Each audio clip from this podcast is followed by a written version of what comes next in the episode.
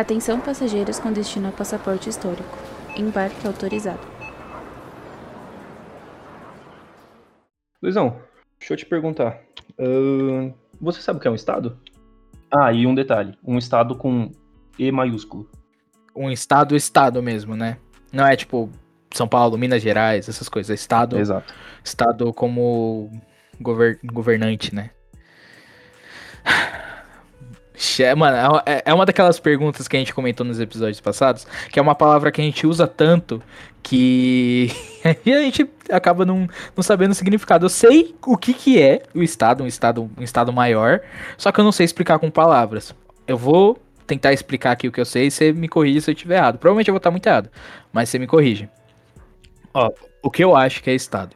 Eu acho que estado é um, um governo centralizado que cuida de, uma região, de um país. Eu acho que eu acho que é isso. É um estado centralizado que cuida de um país e ele que está tá envolvido em ter relações com outros países, export, é, exportação, importação, é, de cuidar da população em si. Coisas desse gênero, eu acho que é isso. Não, não vou me prolongar mais para não, não, tomar muito tempo, mas é esse caminho ou não? Uh, vamos lá. É, eu já vou explicar um pouco melhor. Eu sou muito sacana e vou responder a pergunta no final do programa, pode ser? Pode ser, perfeito. Mas vamos lá. É, todo indivíduo ele tem uma relação com o Estado. Tudo que a gente faz no nosso dia, no nosso cotidiano, tá ligado ao Estado. O Estado ele tem a função de regular a nossa vida como sociedade e como indivíduo. Então a gente está falando aqui de que o Estado ele precisa fornecer segurança, é, fornecer saúde, fornecer uma boa economia, um, um bem-estar, e aí por bem-estar eu quero dizer que é a relação das pessoas com a economia de terem dinheiro para comprar comida, de terem dinheiro para viver bem, é, de fornecer mobilidade, educação e principalmente, sobretudo, e aí eu vou cutucar algumas pessoas, cobrar imposto. Tá? é pro pessoal aí que diz que imposto é roubo, vocês. Vou, vou, jogar esse bagulho no seu colo. O que você acha sobre a frase imposto é roubo? Você concorda? Você discorda? Vou, mano, vou te colocar aqui numa, numa encruzilhada você tem quatro caminhos para seguir, vai, vai na fé. Vamos ver, vamos ver para, vamos ver se você, mano, eu te dei a corda, vamos ver se você se enforca com ela. Já, já começamos esse episódio daquele jeito, né, velho? Não, daquele, daquele jeito, vai. Eu quero ver. Então, cara, imposto para mim e não só para mim, mas imposto é algo correto, não é roubo, nem um pouco. Porque se a gente partir do ponto aí de partida, né? Partir do ponto de partida é ótimo. Dos contratualistas, então a gente está falando de Locke, Rousseau, Hobbes. O Estado, ele existe um contrato social e esse contrato a gente parte do princípio que ele vai regular a vida da sociedade e ele vai organizar como a gente deve viver em sociedade. E para isso ele precisa do imposto para poder justamente fornecer a saúde pública, a segurança pública, a, a educação pública. Então, o imposto ele é necessário para a máquina do Estado funcionar. Então, isso é, é, ponto, é fato. Agora, uma questão que a gente pode entrar é quanto por cento desse é, de imposto é justo? Porque a gente sabe que existem países que cobram impostos baixos e tem países que cobram impostos muito altos. No meu ponto de vista, Luizão, eu não tenho problema com imposto alto, desde que ele seja bem direcionado. E aí a gente está falando do quê? Países nórdicos uh, de bem-estar social. São impostos altíssimos, mas o cidadão não precisa gastar com, com, com, com saúde, não precisa gastar com educação, é, não precisa gastar com segurança. Então, isso é um, um ponto importante. E aí, aqui no Brasil, a gente pode até argumentar que a gente tem impostos altos e mal, mal direcionados. No meu ponto de vista, eu enxergo o Brasil é, desse jeito, que tem impostos altos, porém, é, uma distribuição desses impostos é, de forma muito mal utilizada. Entendi. Mas, por exemplo, é, segundo Hobbes, É, se eu não me engano é Hobbes. Se eu tiver errado aos filósofos de plantão, peço perdão. Porque quando eu estudei, eu estudei os três juntos, né? Locke, Hobbes e, e o. Rousseau. E o Rousseau. É, se eu não me engano, é o Hobbes que fala que aí quando a gente faz um contrato social, a gente dá, a gente entrega, pede proteção para o Estado e o, só que esse Estado ele é um Estado soberano, né? Ele é Estado é, absolutista. Ele acredita que o, que o Estado absolutista é o caminho certo para a gente viver, que o contrato social deve ser feito assim. Ele é feito assim, num Estado absolutista. Você não acha que a gente dando é, todo todo o nosso dinheiro não, mas por como você citou, impostos altos, a gente não, não tá tipo, deixando de, de ter nossas liberdades, vamos assim dizer, de ter nossa. de gastar o dinheiro como a gente quer e, e tá pagando imposto, a gente não fica meio preso nisso? Uhum. Tipo assim, ah, é, a gente trabalha, a gente, a gente trabalha, ganha um salário, salário de 2 mil, por exemplo e a gente paga de imposto mil reais, você não acha que a gente poderia direcionar esse dinheiro melhor pessoalmente do que a gente confiar no Estado? Então, é, depende muito, porque assim, bom, então vamos lá. É, Para os contratualistas, é, eles têm como base o contrato social, que é exatamente essa ideia de você, uh, de que o homem em, sua, em seu estado de natureza é mau. Essa é a base do, do, dos contratualistas. O homem, em seu estado de natureza, é mal. Agora, eles vão divergir uh, do porquê ele é mal, como ele é mal, tá? Mas é, no estado de natureza eles são mal, e aí o que é o estado de natureza? A anarquia. O estado de natureza é não existir Estado. É o homem sem o Estado. É, e guerra, né? Isso. E aí não dá certo. Agora, eles vão divergir em como o Estado deve operar, como que o, o contrato social vai funcionar, então, é, essas são divergências e aí vão, vão de opinião de cada um deles. Por isso que tem aqueles mais liberais, aqueles mais uh, a favor de um Estado forte. Então, isso vai muito de ideologia. Na minha opinião, é, é fato, se você demanda um, um, uma parte da sua verba para pagar imposto, você perde um pouco da sua liberdade financeira. No sentido de você gastar com outras coisas é, que você queira. E você está sendo obrigado a pagar imposto.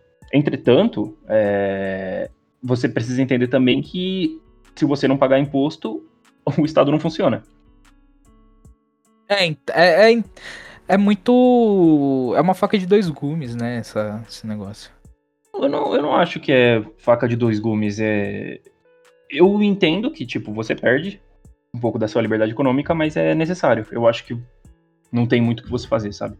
E, na minha opinião, os estados que funcionam melhor são os estados que. E aí eu já tô dando um pouco da minha posição política, né? São os estados que, infelizmente, não não infelizmente, talvez felizmente, tem uh, por praticar o estado de bem-estar social dessa cobrança de imposto alto. É que, que essa, essa cobrança de imposto alta para todo mundo entregando um serviço de qualidade é, deixar vamos assim dizer, todo mundo igual, né? Exato. Equidade, o, né? o rico. É, traz uma, uma equidade. O, o rico estuda no mesmo lugar que o, que o pobre, vamos assim dizer. Uhum. E eles têm a mesma educação, os pais pagam os mesmos impostos, mais ou menos. A questão, Luizão, é que não, não, não tem é, uma miséria expressa igual, expressiva, igual a gente tem aqui, entende? Sim, sim. Esse é o grande Sim. ponto de tudo para mim. Uma vez eu tava vendo uma reportagem da Manuela Dávila, Dávila com o João Gordo. E aí ela falou assim: Cara, você prefere o quê? Hum, beleza. A minha filha, ela dá o exemplo dela, né? A minha filha com uma boa qualidade de ensino, mas uma criança ali na rua passando fome? Ou você prefere que, de repente, sei lá, eu tenho um pouco menos, mas aquela criança ali não vai estar tá passando fome. Ela vai estar tá não na mesma situação que eu, mas numa situação um pouco melhor. É mais ou menos isso. Sim. Não, eu eu te coloquei nesse no muro aí, te coloquei contra a parede, mas eu concordo com você. Eu concordo com você. Eu acho que, que o Estado ele tem ele tem uma função importantíssima nessa luta da desigualdade social e que aqui, aqui no Brasil, infelizmente, ela não, não funciona os, os, porque por causa da incompetência, competência aí dos nossos governantes. É, é, até clichê, né, a gente falar isso. É por conta da corrupção brasileira. o, pro, o, problema do Brasil está enraizado é na corrupção. Né? É, é muito clichê, né? É o clichê dos clichês. É, o pior é que é verdade, mas não deixa de ser um clichê verdade, do caralho. Mas a gente, acho que a gente divagou muito. Pode continuar com o seu roteiro. Beleza. Bom, vamos continuar aqui seguindo então. Vamos definir o que é o Estado.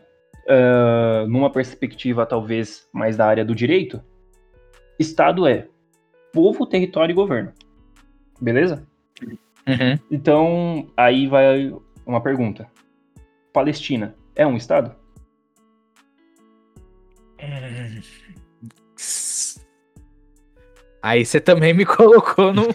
Porque é, é, um negócio. É um, é um, é um assunto que tá, tá em discussão ainda, né? Não é. Tem, tem países que, que reconhecem, tem países que não reconhecem. O, os Estados Unidos é um deles, Exato. né? Que não reconhece. Exato. isso, isso mesmo. Então, é... o que acontece é o seguinte: quando a gente fala de governo, quando a gente fala povo, território e governo, povo a gente fala de uma sociedade. Território, a gente fala de fronteira. E governo, a gente fala de governo reconhecido internacionalmente e independente. Certo. Então, o povo, ele necessariamente ele precisa ter a mesma cultura para enca encaixar nesse conceito ou não? Então, a cultura, ela é algo que vai estar tá ali intrínseca ao Estado. Todo Estado vai ter sua própria cultura. Tá? É, o povo dele, ou seja, a sociedade, vai fazer parte, vai ter aquela cultura. Mas não necessariamente todos os indivíduos vão ter essa cultura. Entendeu? Uhum. É, é, que eu digo por, por conta da, do evento do, do neocolonialismo que aconteceu na África na, durante um período anterior da, da Primeira Guerra Mundial, que dividiu né, a África, a África e a Ásia entre os países da Europa e dividiu tipo de forma foda-se né? Sendo bem, falando o português bruto, né? De forma cagada. Porque pegaram esse quadrado aqui é meu. Aí, tipo, colocava povos que. tribos que não se, não se davam bem. Um, vivendo no mesmo território, sobre a mesma bandeira, a bandeira da Bélgica, ou a bandeira da, da França, enfim. É, e dividiu grandes impérios em dois países de diferentes bandeiras, e foda-se. Então eu, eu pergunto por, por conta disso, porque nesse exemplo tem dois países que. Tem, perdão, tem um país que tem povos que não se batem bem, que não, não compartilham da mesma cultura, às vezes tem outras religiões, e tem um país que foi dividido, que tem uma cultura, mas o seu império foi dividido. Então tem dois, dois povos com a mesma cultura. Uhum. É mais, mais ou menos nesse sentido. Sim. Então, aí você me pega, porque eu não estudei história da África, né? Eu, então, desse, dessa parte específica, dessa divisão de impérios e tudo de história da África, eu não consigo te responder. Mas a gente pode co colocar assim: é, de grosso modo, a gente tem uma cultura e, majoritariamente, das pessoas que fazem parte daquele estado é, possuem essa cultura, porque são elas que formam o estado. E se não fosse assim, essa cultura não existiria.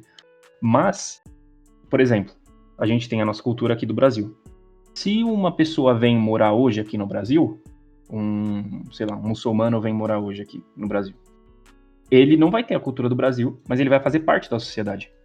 Desde que ele esteja lá com seus documentos lá tudo mais, ele tá fazendo parte da sociedade, mas ele não, não tem a, a cultura, pelo menos não ainda, entendeu? Ele não faz parte da, da cultura porque ele vem de uma outra cultura. Uhum. Bom. Entendi. Então, é isso. Posso continuar aqui? Pode, pode, com certeza. Então, beleza. a gente fala de povo, território e governo é, reconhecido internacionalmente e independente. A Palestina, ela não tem um governo reconhecido internacionalmente. E ela também não é independente. Nessas definições, a gente não considera a Palestina um Estado. Quando eu faço lá minha. Eu, de novo, falando da minha monografia, olha só. Quando eu, eu faço minha monografia, eu tomo a liberdade porque eu faço uma comparação de teoria, né? E aí eu tomo a liberdade para colocar a Palestina como um Estado, mas eu deixo isso bem específico, entre aspas, tomando a liberdade aqui de considerar a Palestina como um Estado, mesmo ela não o sendo. Mas nessas definições, ela não é um Estado. Bom, os estados em conjunto, eles formam um sistema de estado, tá? E esse sistema de estado é o principal objeto de estudo das relações internacionais. Mas a gente vai falar disso no próximo EP. Então aqui a gente vai focar nos estados e no próximo a gente fala sobre essa formação do sistema de estado, que é formado pelos estados. Agora, a gente. Estado, é... estado, estado. Cara, é, é incrível, velho. RI é todo dia. Estado, estado, estado, estado, estado. tá ligado? Quando eu, quando eu entrei, eu não entendia muito bem esse negócio de estado com E maiúsculo, estado com E minúsculo, estado, estado, uhum. estado. É muito estado, é a palavra que mais você ouve no curso de Relações Internacionais é estado. É igual quando você tá no ensino médio, uh, o professor dá bom dia, ah, Enem. É, Qualquer coisa, mesmo, Enem. Exato, é isso mesmo. É isso mesmo. O, o estado é o Enem é, da sua faculdade. Exato. Uh, então, existem alguns valores essenciais que o Estado ele deve defender. Tá? Dentre esses valores, a gente tem segurança, liberdade, ordem, justiça e bem-estar. Quando a gente fala de bem-estar, é, a gente está falando de uma economia que as pessoas conseguem viver minimamente bem. Tá? Isso. Agora, todos os estados devem defender isso, tá? Devem defender. É uma obrigação. Eles precisam defender segurança, liberdade, ordem, justiça e bem-estar. Agora a gente já começa a, a entrar em um, um, campo minado, né? Sim, né? porque o Brasil não, não, não entrega segurança, não entrega justiça com bandidos. Não, peraí, peraí, desculpa. Pode continuar.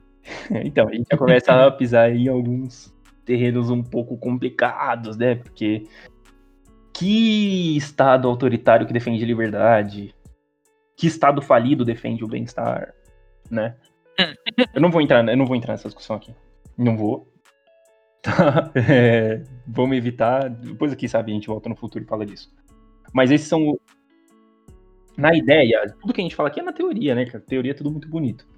Teoria, teoria o Estado ele deve defender esses cinco valores essenciais. Na, na teoria tudo é lindo, né? Mas agora. Na teoria, a, a, a, a Constituição é linda também. Exato. Né? os direitos humanos, na, na teoria, é lindo. Pena que os estados não o, o praticam.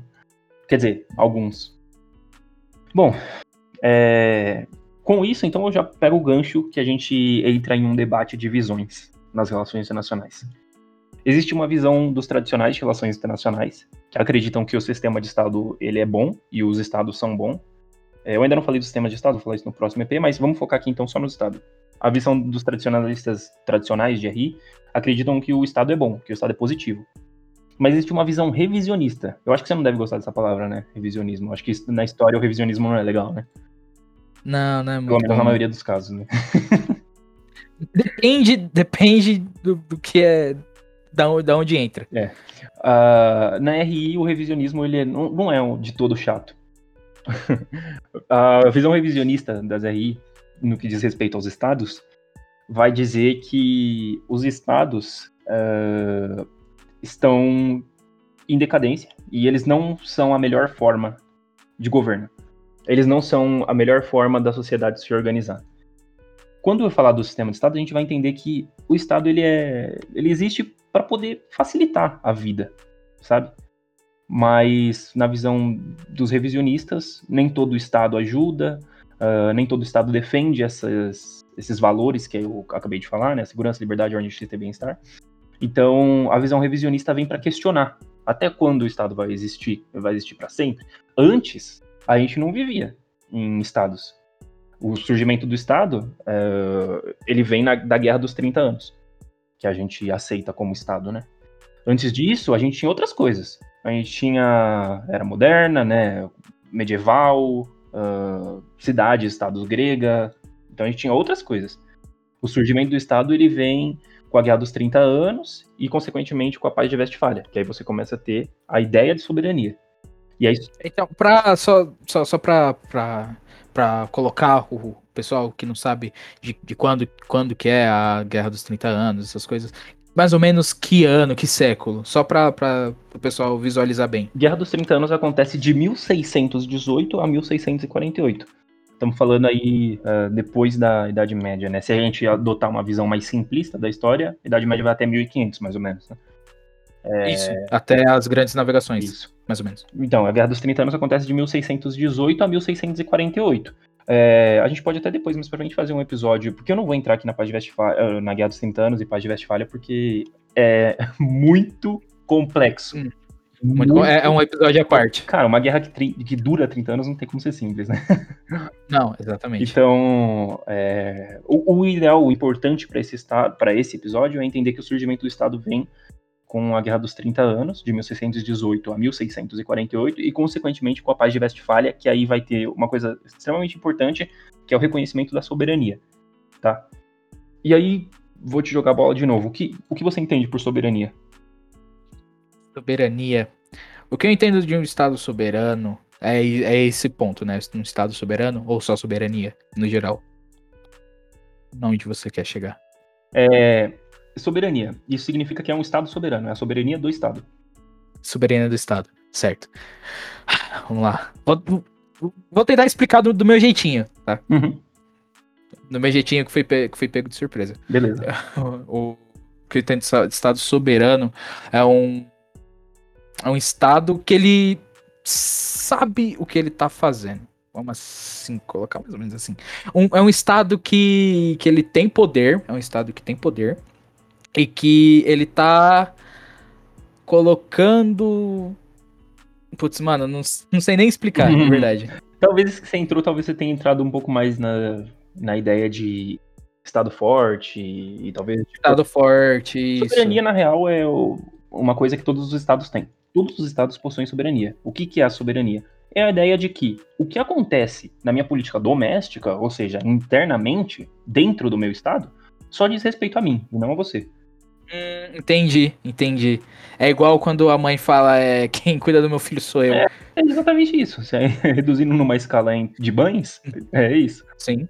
Então, essa é, a soberania é isso. Então, é quando vai. é, a Paz de Westfália traz isso, traz a ideia de soberania. Então, a política doméstica daqui é minha, você, outro estado, não, não tem que se intrometer. O que eu faço dentro do meu estado é problema meu. Ouviu Estados Unidos? Ouviu? Boa. Ah, boa. Isso dá muito pano pra manga de entrar em tipos de poder, soft power, hard power, etc. É, mas a gente não vai abordar isso aqui hoje. O- a ideia é essa. Antes disso, do surgimento do Estado, a gente tinha outras coisas, né? A gente tinha cidades-estado gregas, por exemplo, né? De 500 anos de Cristo. Cidades-estado gregas, por que, que é cidade-estado? Porque ela é é uma cidade, mas ela tem a autonomia de um Estado. Mas aí a gente fala Estado com letra minúscula, né? Sim. É, depois a gente tem os impérios, aí vem a Idade Média. Né? Qual que é a diferença desses outros para o que a gente tem hoje na, é, na modernidade, que passa né, depois da, da Paz de Westfália? É basicamente o seguinte: antes da Idade Média e antes disso, o poder ele era disperso. E com a, depois da, da Paz de Westfália, ou seja, falando da Idade Moderna, é centralizado. Que- qual que é a diferença né, do disperso e do centralizado? É, você que estuda história sabe melhor que eu, a Idade Média, qual que era? Né, você tem duas divisões, né? É, você tem ali o, o Papa, né? A Igreja tem um poder muito forte. ah, você tem os feudos, né? Você tem esse poder todo descentralizado. Você não tem um absolutismo, né? Você não tem absolutismo. E você. Não, você não tem. Tanto que o rei, no feudalismo, ele é muito fraco. Era muito fácil o rei ser disposto alguma coisa assim, porque o, o sistema de feudo, ele. O rei, o que que ele é? Ele é um, ele é um grande. Ele é um grande detentor de terras e ele dá essas terras para para alguém tra- trabalhar e cria essa relação entre o, o, o senhor feudal, né, e o, e o cliente, vamos assim dizer.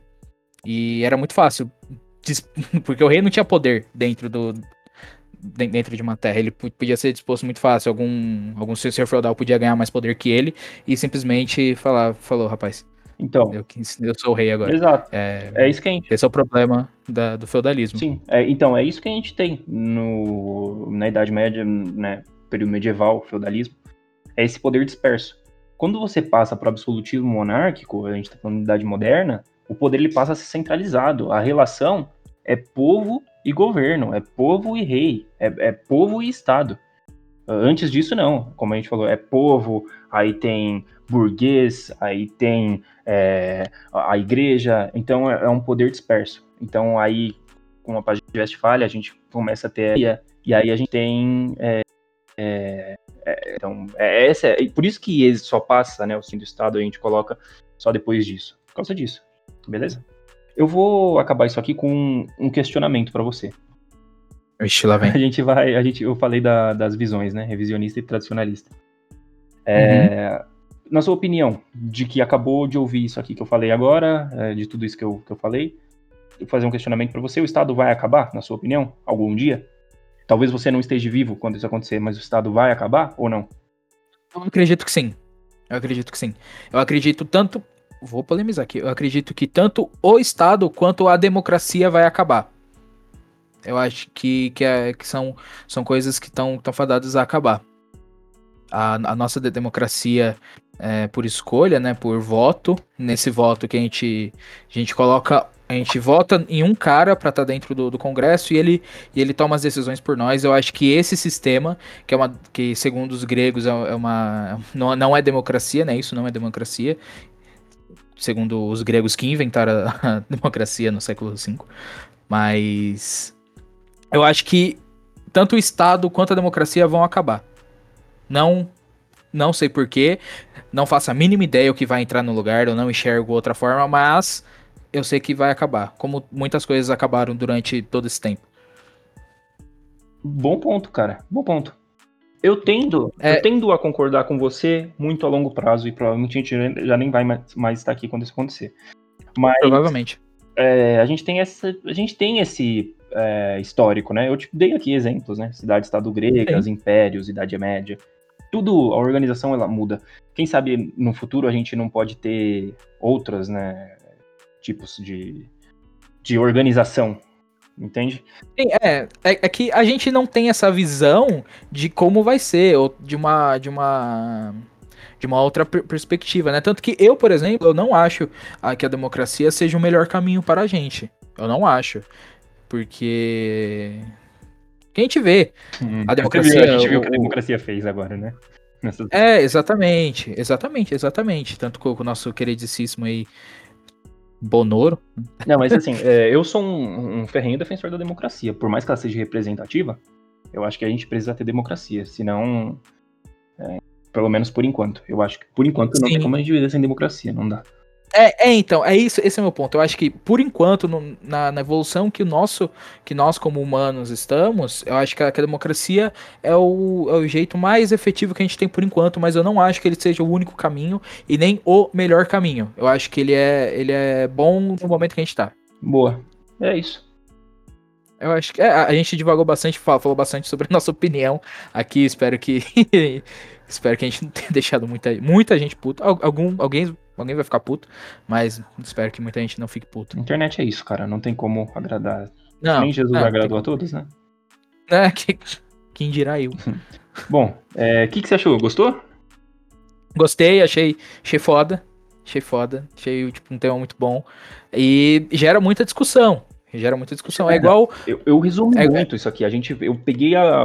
Sintetizei bem, mas isso aqui tem muito pano pra manga, cara. Imagino, imagino. Tanto que você tá, tá pegando esse. Eu tô, tô vendo essa sua linha de raciocínio de, dos episódios. Você tá pegando tipo, coisas que, para mim, para mim, são termos muito, muito vagos, são termos que jogam pra gente, a gente acha que a gente entende, né? Violência, paz, Estado, que a gente acha que a gente entende, só que na realidade é um assunto muito complexo. É, a gente começou com, com violência, né? Uhum. Foi pra paz, agora a gente tá com Estado, é. que são, são termos simples, são, é um, uma palavra, né? O que, que significa, o que você acha que é, que é Estado, e a gente consegue discorrer tudo isso. É, eu acho, acho muito legal a discussão do, do, ponto, do ponto de partida que a gente tem. E, e como eu tava falando em off para você, tanto que hoje a gente começou a gravar, eu não fazia ideia qual, qual que era o assunto. Eu sentei aqui e você falou, hoje a gente vai falar sobre isso. E eu tô aqui. Exato, velho. É, e eu acho que isso que é legal, mano, porque a gente pega um outro surpresa, né, velho? Sim, quando vocês é... falar do Caspar, mano, eu não fazia ideia aqui que era o Caspar, velho. É, então, aí, aí isso, isso que é interessante. É. Isso que é interessante. Então, eu vim aqui com uma ideia, né? Você, quando você falou Estado, eu vim, eu sentei aqui não sabendo muita coisa, saí daqui não sabendo muita coisa também. Quanto mais a gente estuda, menos a gente sabe. Quanto, quanto Ah, mais a gente aprende, menos a gente sabe. Sim, é, é, só sei que nada sei. É. Mas a, eu abri um pouco mais minha mente, eu, achei interessante, eu achei legal a discussão sobre o se o imposto é roubo. Eu acho que é, é uma discussão muito válida, ainda mais nos dias de hoje aí com, com os neoliberalistas, né? imposto é roubo, né? Estado livre. Não quero nem. Ai, Tá bom, não vamos, não vamos entrar nisso agora. Bom, vamos lá. Recomendação. manda bala aí, que eu vou pensar. Cara, eu pensei nessa recomendação agora, eu juro pra você. Só porque você falou em um futuro aí a gente vai ter outras formas de governo, vou recomendar, vou recomendar aqui Fundação do Isaac Asimov. Trilogia Fundação. Foda! Foda! Fo- Esse maluco é foda! O pai da robótica. Uhum. Desculpa, me empolguei. Eu gosto muito desse escritor, velho. Asimov é Ele é né? muito. Você já pegou pra ler os contos separados dele? Eu- Tipo, ca- ca- cada conto? Não, eu nunca li o Robô. Eu quero ler, porque o Robô é- são vários contos, mas eu, Sim. eu já li Fundação Tudo. é, E eu, inclusive, existem muitos paralelos de Fundação e Relações Internacionais. Eu vou elaborar um episódio desse, mas é um pouco mais complexo pra gente trazer. Eu vou falar aqui de Fundação e Relações Internacionais, porque Fundação aborda muito o conceito de, de relações internacionais. Equilíbrio de poder, soberania. Vixe, tem muita coisa pra falar. E, mano, Fundação é ótimo. Só leiam, É velho, Só ótimo. leiam. Muito. Eu, eu embiquei aqui, eu não esperava essa sua recomendação, mas eu sou eu sou um, um- eu sou empolgado com esse autor, tudo que ele escreve eu acho sensacional. Tanto que quando ele criou as leis da robótica, as tipo, as robóticas que são feitas que é feita hoje é com base no estudo de um cara que, que escreveu fix- uma ficção científica. Exato. Mas você sabe qual é Isso. o legal do Asimov? Toda a, a ficção científica dele toda, ela, ela é pautada com coisas que. é, não é aquela ficção científica de Star Wars. Ah, sabre de luz é sabre de luz e ponto. Não. O Asimov explica o que está acontecendo. É, é, existem os, por exemplo, a- as viagens é, interestelares em fundação e os, os desintegra- desintegradores, ele explica a física por trás daquilo, tá ligado? E eu, eu, eu acho que você também, eu sou zero em física, eu sou zero, eu sou zero, eu não entendo Não, absolutamente nada de física, mas é, ele faz a gente crer naquilo. Não, ele faz a gente acreditar que é é aquilo. Uhum. É aquilo. É muito bom. E o que eu acho legal, é, para quem não tem saco, vamos, vamos vamos dizer, né? Porque é uma trilogia e os livros são, são grandes, eles são um pouco cansativos, eles têm uma, uma leitura, não é uma leitura tão, tão confortável como, como um livro pop ou coisas do gênero. Ele é um livro bem. não- Ele não é teórico, mas ele também não é muito leve. Pelo menos quando eu li, eu não, não achei ele tão leve. É, eu é, achei é ele isso ok. é isso mesmo. Eu achei ele, eu achei ele ok. Se você ele estiver ok. disposto, você vai entender tudo, porque ele explica tudo absolutamente bem pra qualquer leigo. Pra qualquer leigo. Eu não entendo nada e consegui entender tudo que ele quer dizer. Qualquer leigo, ele é um- uma ótima ficção Exato. científica. Exatamente. É, não, eu digo da forma co- como ele escreve, né? Se Uhum. você não tem costume de ler, talvez a leitura te canse um pouco. Assim, ainda mais funda... é, são, é, não, não tem ação. Não tem ação, cara. É tudo diálogo. Exatamente. É tudo diálogo. E é um diálogo mais foda que o outro. Não tem uma cena de ação. É, então, exatamente. Então, é, para quem lê, você vai ver um filme do Tarantino. que é. É, foi um bom, ótimo paralelo. Nunca tinha parado pra pensar nisso. O Asimov é o Tarantino da, da é o. Tarantino dos livros. Ou, Tirando ou o Kill Bill, né? ou o Tarantino é o Asimov no, da, do, Das, da sétima arte, né? tempos. É, exatamente. E o que eu acho legal, pra quem não quiser ler os, os livros, a trilogia, a Fundação, ele tem, o Asimov, ele tem pequenos contos de duas, três páginas, é, que explica alguma alguma variável de algum robô que deu, deu defeito, que ele tá, tá quebrando alguma regra, alguma, alguma das leis da robótica, e só que ele consegue corrigir com a própria lei. Então, a, a, a lei que ele cria, ele não quebra. A, a, a lei que ele cria não, não tem buraco. Não tem buraco. Se o robô ele quebra alguma regra, tem alguma outra regra que passa por cima e cobre essa regra e, e vira isso. Mas não, não adianta explicar. É um, é um cara foda. É, Não tem, não, tem muito a ver com o assunto, mas eu- é uma, uma recomendação muito forte. o- é muito uma boa. lei, ela não pode é, sobrepor, acho que fala assim, né? Uma lei não pode sobrepor a outra, né? São três leis, tipo, a 1 um é a máxima, aí a 2 é, ela faz aquilo, desde que não interfira na lei 1. Um. Então isso não, não deixa Sim. buraco, isso é genial. Sim, não, é genial. Mano, a gente vai fazer É um genial. programa de, de Asimov. Foda-se. Não, não tá. Mas não é história. Caguei. Eu caguei. esse cara merece. Vai ter programa esse cara. Ó, eu, eu até peguei aqui que a- as leis. Vou ler aqui as leis da, da robótica só, só para vocês entenderem um pouquinho. Deixa eu ver aqui. Deixa eu achar, perdão. Ó, a primeira lei é: um robô não pode ferir um ser humano ou por ócio permitir que um ser humano sofra algum mal. A segunda lei é um robô deve obedecer às ordens que lhe sejam dadas por seres humanos, exceto no caso que, contrari, é, que contrariam a primeira lei. E a terceira lei é um robô deve proteger sua própria existência, desde que não quebre a primeira e a segunda lei. Então, todo o conto dele é em volta disso. É em volta de, de, por exemplo, um cara man- fala pro robô, fere, mata aquele, aquele ser humano. A, em- que é a segunda lei. O robô ele deve obedecer seu humano. Só que a- o que ele pede quebra a primeira lei. E o, o robô fica maluco. Ele não, não entende nada. E ele faz um conto em cima disso. É muito legal. Vai, Você vale sabe, a pena. você sabe Acho- quem tem um podcast de Asimov? Não conheço. Não, é o, o Nerdcast. Tem bem nas antigas. Bem nas antigas. Sério, tem? Tem. Eu não- acho, que eu, acho que eu nunca vi. Eles têm um, um, um, um- um episódio sobre o Asimov. E nesse episódio tem uma participação do Guilherme Briggs. Que ele faz umas. É, umas. lê lá umas partes e tal. Fica bem da hora. Tipo um audiodrama? Um áudio, é isso aí, um audiodrama. Aí, ó, já fica outra recomendação aí. Esse programa tá cheio de recomendação. Aproveitem. Toda, toda a biografia é. do Asimov, Fundação, Eu Robô, vê o Nerdcast também de, de Asimov, Uhum. é antigo, mas vale a pena.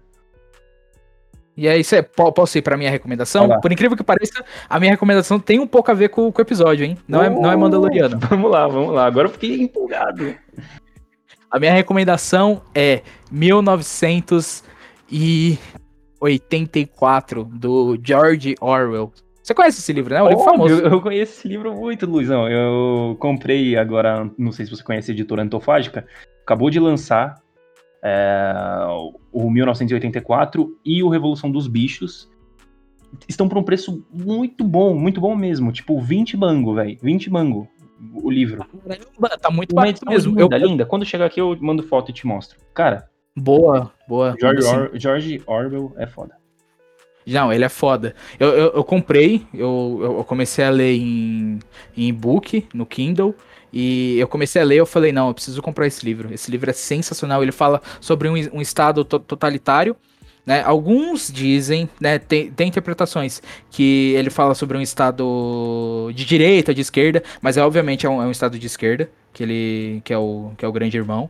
Tanto que ele fala durante o, livro, né? Ah, antigamente com os capitalistas, o mundo era assim, assim, agora com os companheiros, com os camaradas, é assim, ele, ele tipo, é, ele é é uma visão dele, tipo, falando mal sobre o, o comunismo, o socialismo em si. Mas é um livro excepcional, tem um pouco de romance. É, eu não terminei de ler ele, ainda não, não terminei de ler ele. É, um- é uma vergonha pra mim, eu, eu parei na metade, mas é um livro excepcional. Até onde eu li, ele é um livro muito maneiro que fala sobre, sobre repressão, sobre um, um governo totalitário, um estado Eu totalitário. entendo que, que mexe. assim, o uh, George Orwell, a gente fala de 1984 e a gente fala de Revolução dos Bichos, são livros, é, eu acho que, a- a- eu acho que para qualquer curso, cara. Eu ia falar que RI tem muito a ver, mas tudo tem a ver, né? História é História muito também. também. Total, eu acho que é, fica outra recomendação, então. Inclusive, depois joga aí na Amazon, Antofágica, você vai ver os volumes que eles estão, as edições que eles estão fazendo, que coisa mais linda, velho. Eu comprei, não, não, me- não me aguentei. O, pior é que se eu, se eu- se eu soubesse agora, eu pegaria agora. Que eu, que eu, que eu tô querendo pegar também a Revolução dos Bichos pra, Ah, colo- pra comprar a versão, versão física. Coloca aí agora na Amazon. Todo mundo que tá ouvindo, coloca aí agora na Amazon. Escreve lá, Antofágica Revolução dos Bichos. Que edição linda, linda, linda, linda, linda. Quando, quando a gente postar esse episódio, a gente, a gente vai postar no nosso Instagram a capa do, do Asimov. né? A gente vai postar a capa do. do da- das recomendações em geral, a, gente coloca lá pra vocês terem uma ideia, alguns links também. A gente po- pode ver de colocar. Esse programa tá muito culto, né, cara? Só recomendação foda. Só, só, só recomendação de leitura, leitura cult, né? Segundo alguns, leitura cult. E falando em leitura cult, é um aviso também para quem não tá acostumado a ler. É, tanto o Asimov quanto o George, eles. George, ele é meu brother, né? Parece que ele é mó brother meu. Amigaço. Mas os dois, eles têm. É, é uma, não é uma, uma, leitura muito dinâmica. Não, não é uma leitura que de ação. Então, tipo, se você não tem. Se você não tem costume de ler, pode ser uma, uma, uma leitura um pouco maçante. Então. Mas vale a pena. Vale a pena. Depois que você entra no, no mundo, nesse mundo que eles criam, você fica preso e, e é sensacional. Livro é sensacional, leiam, leiam. É, nossa, eu fico até besta, velho. Leitura é maravilhoso, gosto muito. Eu acho que eu... a, a, gente pode finalizar. Se tem mais coisa pra falar, se quiser, fica à vontade. Não, não, então também esse episódio deve estar tá gigante já. Não, não, sei que hora que a gente começou a gravar, mas deve estar tá gigante. Eu acho que esse aqui tá gigantíssimo. Mas fala aí o que você tem que falar. Não, eu, eu não tenho mais nada pra falar, não tem nada pra falar, então vamos ficar por aqui, pelo amor de Deus. eu quero agradecer a todo mundo que ficou até aqui, até o final, que tá acompanhando a gente aí. Não só quem tá, ouviu até o final esse episódio, que eu não sei como que vai ficar editado depois, mas ele deve estar tá maior do que, do, do, que o convencional.